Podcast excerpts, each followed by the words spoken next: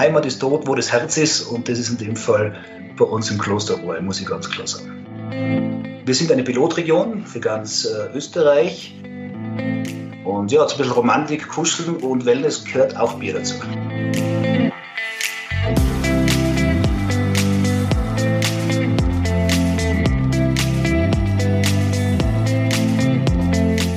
Hallo und herzlich willkommen zum Mein Top Hotel Talk.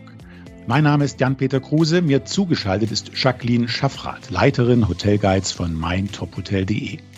Wir stellen Ihnen hier einzigartige Hotels vor, sprechen mit Hoteliers und verraten Ihnen Geheimtipps aus den jeweiligen Regionen. Heute geht's nach Tirol auf etwa 1200 Meter Höhe. Wir sprechen mit Alois Seierling. Er ist Geschäftsführer und Gastgeber des Hotel und Spa Klosterbräu in Seefeld. Er spricht mit uns über Partyszenen aus den 80ern, erklärt uns, warum in seinem Hotel täglich über 500 Kerzen brennen und verrät uns, welche Trendsportart gerade voll im Kommen ist. Wenn Sie Lust haben, schauen Sie sich doch parallel zum Podcast die Bilder vom Hotel Klosterbräu auf unserer Homepage an. Klicken Sie dafür auf www.meintophotel.de ganz unten auf die Kategorie Podcast. Guten Tag, Herr Seiling. Grüß Gott, willkommen. Äh, ich glaube, wenn wir jetzt die Bilder anschauen würden, würden wir sehen, es hat ordentlich geschneit, oder? Wir haben knapp einen Meter Neuschnee, also genau richtig zu dieser Jahreszeit. Der Winter hat gestartet und äh, ja, es kommt schon ein bisschen Adventstimmung auf. Vielleicht sagen wir kurz was dazu, wie man ähm, zu Ihnen ins schöne Seefeld gelangt. Also von München kommend nach Garmisch. Ähm, äh, fährt man über die B171 über Mittenwald Richtung Innsbruck und dann auf der Tiroler Seite ähm, zwischen Wetterstein und Karwendel quasi liegt das schöne Seefeld. Äh, und ich selber denke immer, äh, wenn ich da lang fahre und es hat jetzt nicht geschneit, ich befinde mich in der Modelleisenbahnlandschaft. Also das ist wirklich einmalig mit diesen alpinen Häuschen und den samtigen Grashügeln. Also es ist wirklich eine tolle Landschaft wunderschön beschrieben. Es ist richtig, von München ist man in knapp ein äh, bisschen über eine Stunde ist man hier. Ganz aktuell, man hat, wir haben jetzt auch einen äh, ICE-Bahnhof, das ist der höchstgelegene ICE-Bahnhof der Welt, direkt 100 Meter vom Hotel entfernt. Also auch mit öffentlichen Verkehrsmitteln, die Anreise geht rasch und zügig. Das Hotel Klosterbräu und Seefeld speziell ist ja Ihre Heimat. Würden Sie vielleicht kurz beschreiben, was die Region ausmacht? Gerne. Also die Olympiaregion Seefeld war früher klassisch eine reine Winterdestination mit 80 Prozent Wintergästen. Mittlerweile ist es Sommer und Winter 50-50. Das ist natürlich ein großer Vorteil, weil alles äh, übers Jahr sich schöner verteilt.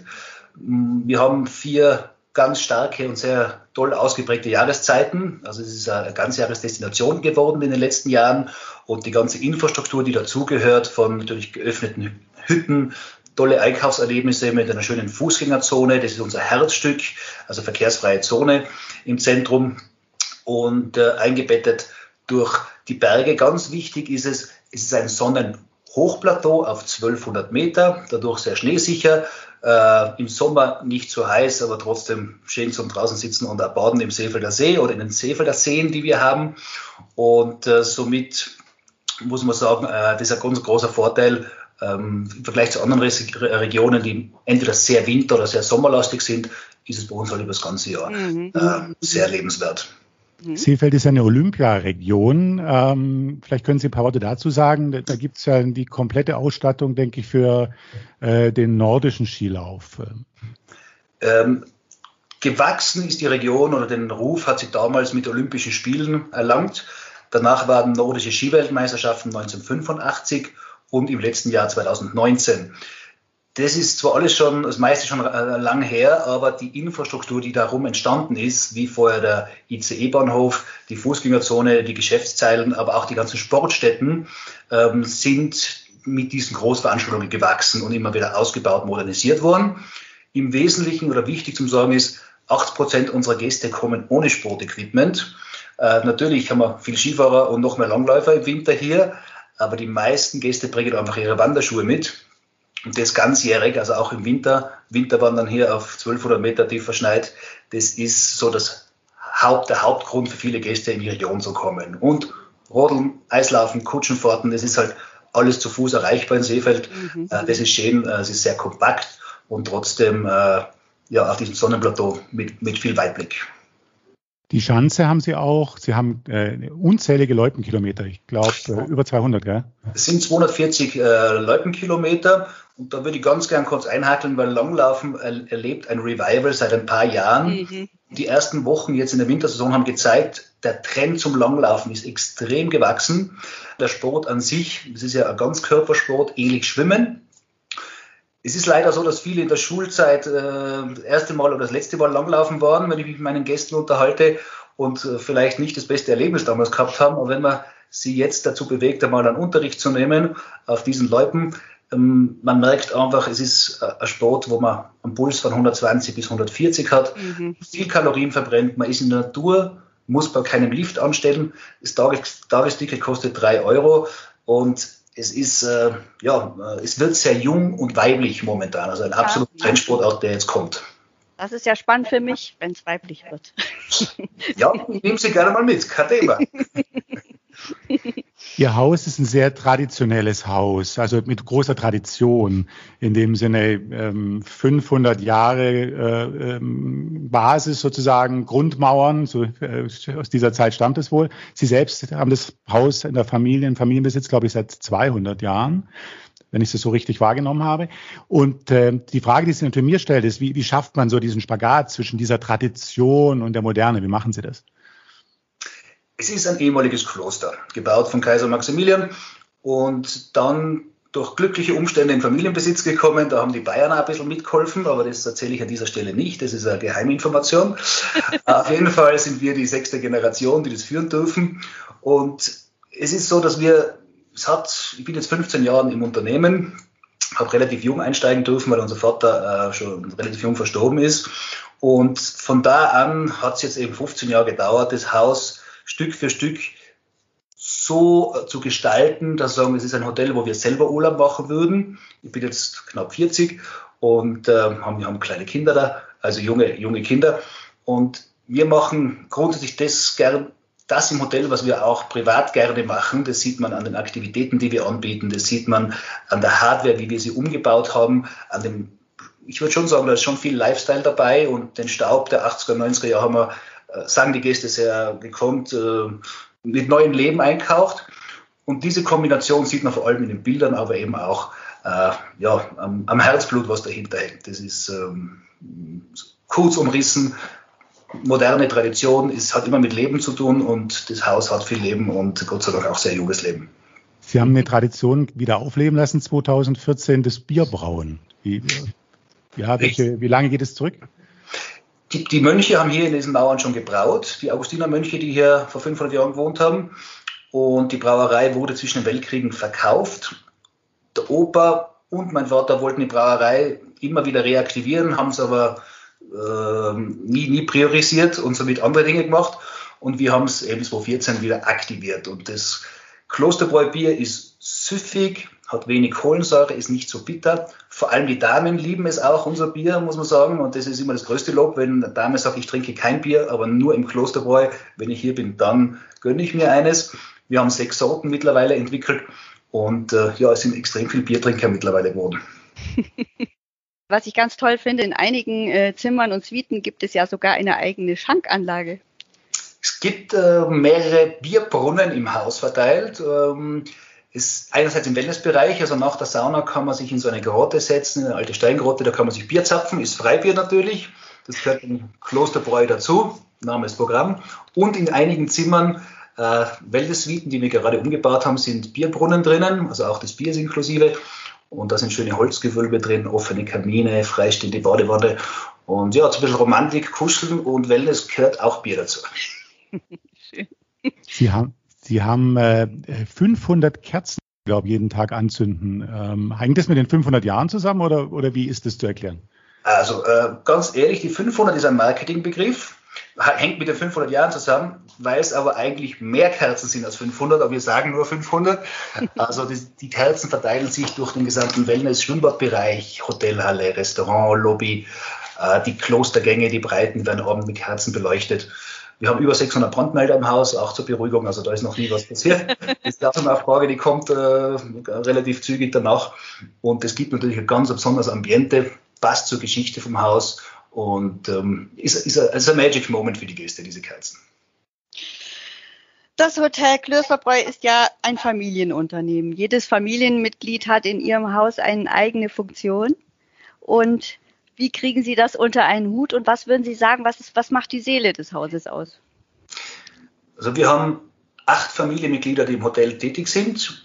Jeder, der mit seiner Frau zusammenarbeitet oder vielleicht mit seinem Vater oder umgekehrt.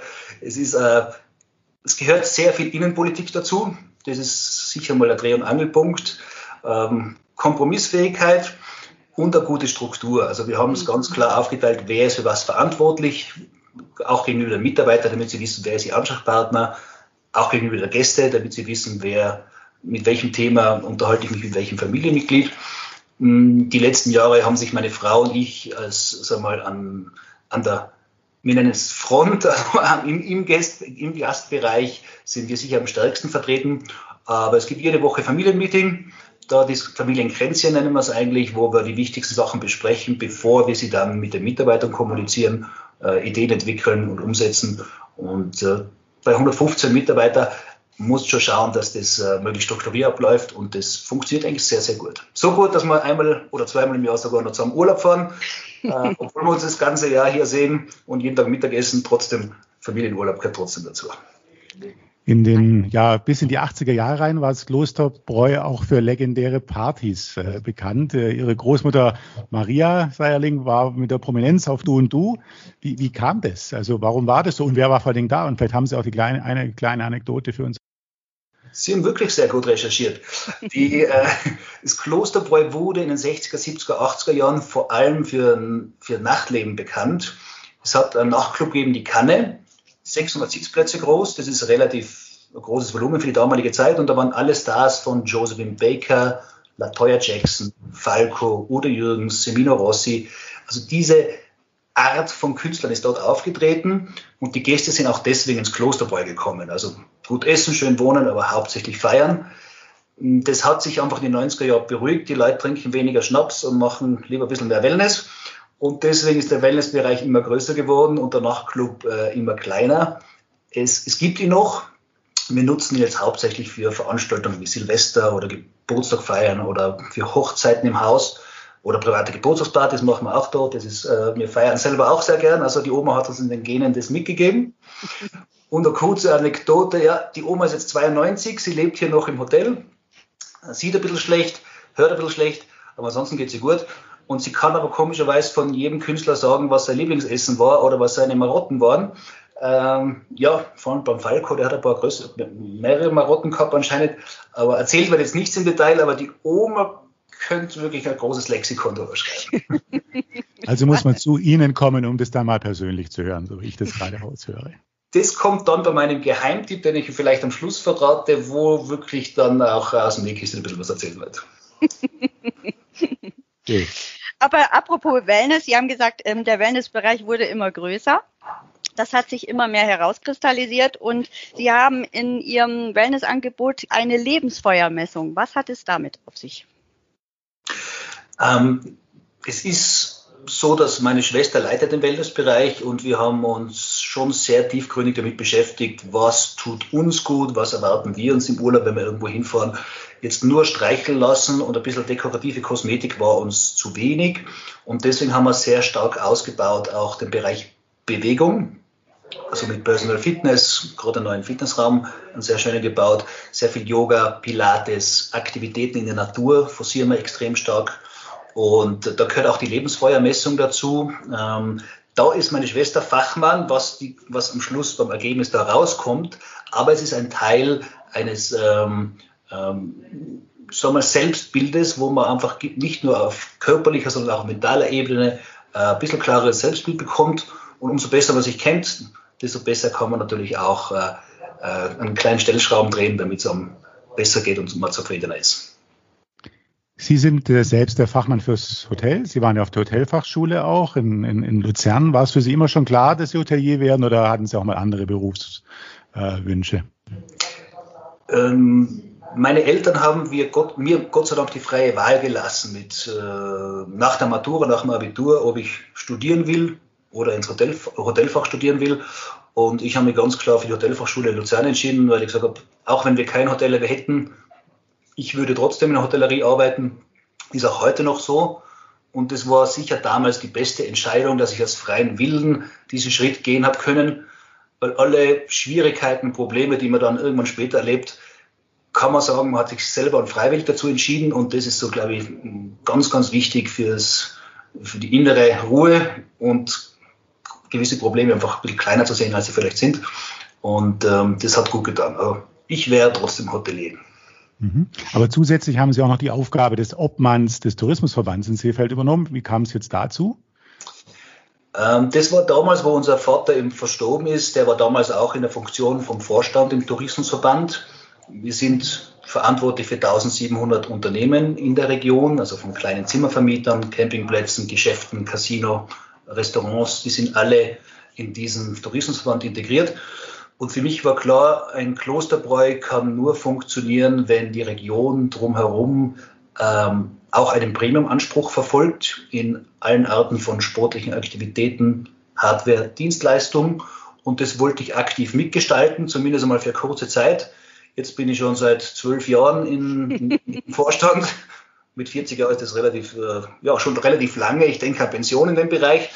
Aber momentan sind es natürlich ganz spannende Zeiten mit viel Liebe, Kraft und Energie, die man da reinsteckt, äh, damit die Region, Olympiaregion Seefeld funktioniert und unser Gast natürlich ähm, im Umfeld äh, äh eben einen Premium-Anspruch in allen Bereichen hat.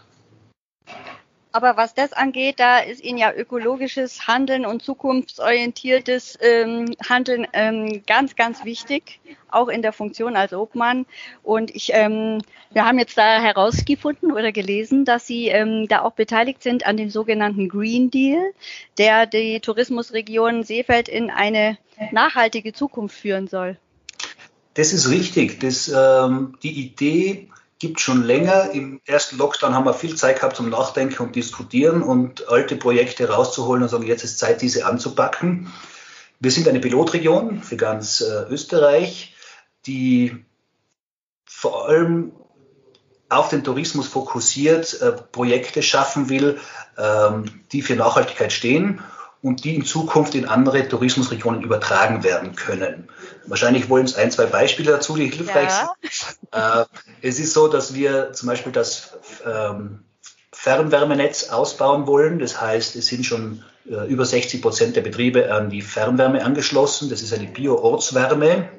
Das heißt, die ganze Energie wird über Hackschnitzelholz produziert, also nachwachsendes Gut. Ähm, und dann gibt es soziale Komponenten äh, in diesem Konzept, aber sehr viel ist natürlich auf Umwelt ausgerichtet. Wie geht man mit Erweiterungen von Wanderwegen, Skipisten, Loipen, Müllvermeidung, ähm, Ökostrom für die gesamte Region sind wir jetzt gerade am Verhandeln, ist ein ganz heißes Eisen, sowas äh, anzugehen. Und so gibt es viele Projekte, ähm, wo wir den Betrieben Bausteine in die Hand geben wollen. Wie kann ein Hotel zum Beispiel möglichst einfach auf Ökopapier drucken, bei der Druckerei die Ökofarben und ölfreie Farben verwendet und, und, und. Und das kann ein einzelnes Unternehmen nicht für sich selber ausarbeiten, sondern wir arbeiten das aus und geben es unseren Unternehmen in die Hand in der Region, damit sie bei Copy-Paste, sage ich mal, äh, viele kleine Schritte in die richtige Richtung setzen können. Neben diesem Projekt, an dem Sie mitarbeiten, haben Sie ja eigene Projekte im Hotel äh, auch noch. Woran arbeiten Sie da gerade? Ja, die Karten wurden heuer komplett neu gemischt. Wir haben im Frühling groß umgebaut, trotz Lockdown. Und es waren hauptsächlich Zimmer, Fitnessraum und ähm, ein paar kleinere Projekte. Ein großes Projekt, das Hallenbad, das ist eines von fünf Wasserflächen, die wir haben. Das wollten wir einfach renovieren und vergrößern. Das haben wir jetzt hinten angestellt, weil wir gesagt haben, mit der Bank vereinbart haben, dass wir dieses Geld verwenden für äh, eine Klosterhofüberdachung. Also wir haben einen alten Klosterhof, der ist Open Air und nur wenige Wochen im Jahr nutzbar. Und die aktuelle Situation zeigt, es ist einfach gut, wenn das Haus stark belegt ist, noch mehr Platz und Restaurantmöglichkeiten zu haben. Und wir haben jetzt schon fünf Restaurants im Haus und jetzt kommt noch eine große Fläche dazu. Das wäre dann eben im Frühling jetzt geplant. Und so haben wir dieses Projekt jetzt umgewandelt und die Bank geht mit. Das ist mal wichtig, dass der Partner, Hauptpartner auch sagt, ja, das ist zukunftsträchtig. Und das nächste Was wir schon begonnen haben, ist eine Landwirtschaft. Also wir bauen gerade eine, eine Mini-Landwirtschaft mit einem großen Streichelzoo. Das sind alles Tiere, die hauptsächlich zum Streicheln sind. Also es wird eigentlich nichts geschlachtet bei uns. Das hat auch alles schon einen Namen bekommen, die Tiere. Aber wir bauen sehr viele Lebensmittel selber an, von Kartoffeln, eigener Hopfen, Teekräuter, Küchenkräuter. Es kommen 150 Hennen dazu für unsere eigenen Frühstückseier für die Gäste, damit jeder Gast sein eigenes Ei von unseren Hühnern bekommt. Und äh, da entsteht ein, ein wirklich Erlebniswelt ums Thema Natur mit Lehrpfaden, Outdoor-Fitnessbereich, äh, alles auf diesem Pfarrhügel. Das ist ein großes Areal direkt hinterm Hotel. Das gehört dazu. Zum, zum Klosterbräu, da ist der Einstieg der Skipiste, da ist die Langlaufloipe auch direkt. Und diesen Hügel gestalten wir mit der Landwirtschaft eben äh, um. Und das wird unser Privathaus, das muss ich zugeben. Äh, das ist, hat keinen steuerlichen Grund, sondern da geht es darum, dass äh, das war mein Wunschtraum, immer auf dem Bauernhof zu wohnen, zu leben und die Kinder großzuziehen. Und ich hoffe, im nächsten Frühling kann man einziehen. Das hört sich doch toll an. Jetzt kommen wir nochmal zu dem besagten Geheimtipp, Herr Seiling. Wir hatten ja eingangs schon mal gesagt, Sie kennen die Region wie die Westentasche, das ist Ihre Heimat. Sie haben bestimmt einen Geheimtipp für uns, was man in der Region unbedingt mal erlebt haben sollte. Wir haben für alles Profis und für Naturerlebnisse in der Region ist mein Cousin der Clemens. Der ist bei uns Wander- und Aktivitätenguide geht Schneeschuhwandern mit den Gästen oder äh, wenn sie wollen, zeigt er ihnen, wie man äh, Skitouren geht. Dann gehen mit ihnen auf den Berg. Also mit Clemens eine Sonnenaufgangswanderung, auch wenn man um drei Uhr früh aufsteht, aber um sechs auf dem Gipfel ist und die Sonne aufgehen sieht. Der Clemens holt einen Kaffeekocher raus, macht da Jausen. Da geht einem das Herz auf. Also das ist der Naturtipp, äh, den ich ähm, Ihnen sagen möchte oder Ihren Hörer. Und das Zweite ist, es würde mich freuen, wenn jemand mal bei uns zu Gast ist, mit mir auf eine Weinkellerführung mitkommt, weil dort erzähle ich die Geschichte vom Haus im Detail, auch die Sachen, die man nicht äh, in einem Podcast veröffentlicht. Und ähm, man kommt dem Gast sehr nahe, sie, sie, sie verstehen, wie das Haus tickt, sie erkennen, dass Klosterbräu ein Gefühl ist und ähm, muss sagen, die Gäste kommen nach dieser Führung eigentlich sehr begeistert immer zu mir und sagen, äh, schön, dass Sie dabei sein haben dürfen. Und das ist natürlich ein großes Lob, dass äh, ja, das kein Programmpunkt ist, sondern Ihnen wirklich Spaß macht. Also die Weinkellerführung mit mir sehr gerne. Vielen Dank erstmal bis dahin. Wir hätten jetzt noch so drei ähm, kürzere Fragen, ähm, die wir Ihnen gerne noch stellen würden. Mich würde interessieren, was für Sie eigentlich Heimat ist gut beantwortet. Ähm, wir haben uns heuer überlegt, wo wir Weihnachten feiern, weil wir keine Gäste hier haben. Und normal sind wir immer ja unter Anführungszeichen verpflichtet gewesen, mit den Gästen zu feiern. Und wir haben gesagt, wir feiern trotzdem im Klosterbräu mit unserer Familie, schmücken hier unseren Christbaum. Also Heimat ist dort, wo das Herz ist. Und das ist in dem Fall bei uns im Klosterbräu, muss ich ganz klar sagen. Zweite Frage, haben Sie ein Vorbild? Und wenn ja, warum? Hm, Vorbild, also, also geschäftlich, unternehmerisch gesehen, sicher die Großmutter und die Generationen davor, also die Dankbarkeit auch dafür, was sie aufgebaut haben, was wir weiterführen dürfen. Vorbild, also ich habe einfach im Lockdown jetzt gesehen, wie schwierig es ist, äh, äh, zu arbeiten, einen Haushalt zu führen, Kinder zu Hause zu haben und da habe ich gesagt, wie machen das alleinerziehende Mütter zu Hause mit Kindern, die sie jetzt unterrichten müssen, nebenbei arbeiten sollten oder Teilzeit arbeiten? Puh, äh, was für, was für, für äh, Existenzängste müssen solche Menschen haben? Und das, das zollt mein größter Respekt. Und unsere letzte Frage, Herr Seiling, was macht Sie glücklich?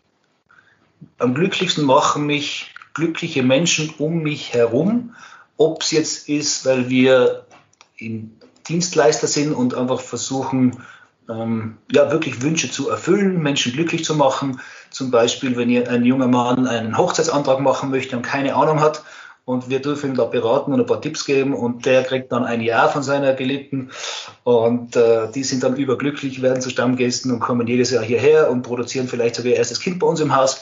Ja, das sind schöne, glückliche Momente.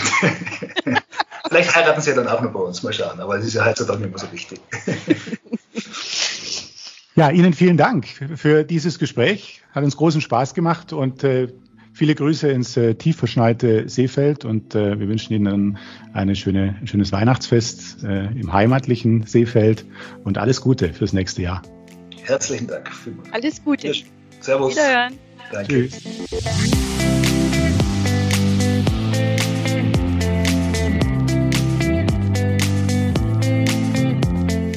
Das war Alois Seierling, Geschäftsführer und Gastgeber des Hotel und Spa Klosterbräu in Seefeld in Tirol. Beim nächsten Mal geht's ins Allgäu.